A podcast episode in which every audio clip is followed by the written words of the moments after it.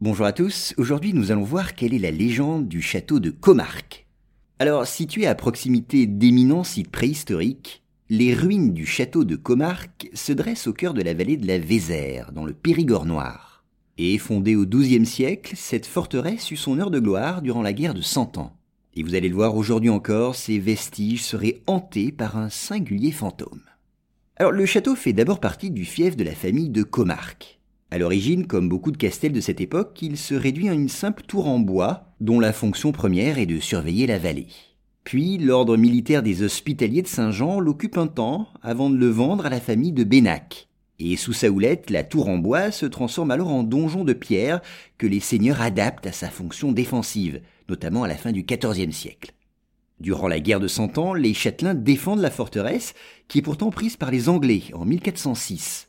Dès lors, le déclin commence et le château est abandonné dans le courant du XVIe siècle. Maintenant, venons-en à la légende. On raconte ainsi une curieuse légende à propos du château de Comarque. Une histoire qui tire son origine d'un événement tragique qui se serait déroulé au XVe siècle. À cette époque, deux familles rivales, les Comarques et les Bénac, se livraient une guerre impitoyable pour agrandir leurs domaines respectifs. Malgré cette rivalité sans merci, la fille du comte de Monarque tombe sous le charme du fils de l'ennemi de son père. Alors celui-ci, furieux, tend un piège aux amoureux et emprisonne le gentilhomme qui avait eu le malheur de s'éprendre de sa fille. Et quelques mois plus tard, eh bien, il est décapité dans le donjon du château. Alors, depuis cette tragédie, il paraît que le fantôme du cheval de la victime galope silencieusement dans les ruines du château.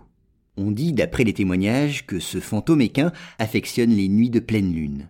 Et il ne ferait pas bon voir ce spectre. On murmure en effet que tous ceux qui l'auraient aperçu seraient morts de manière inexpliquée.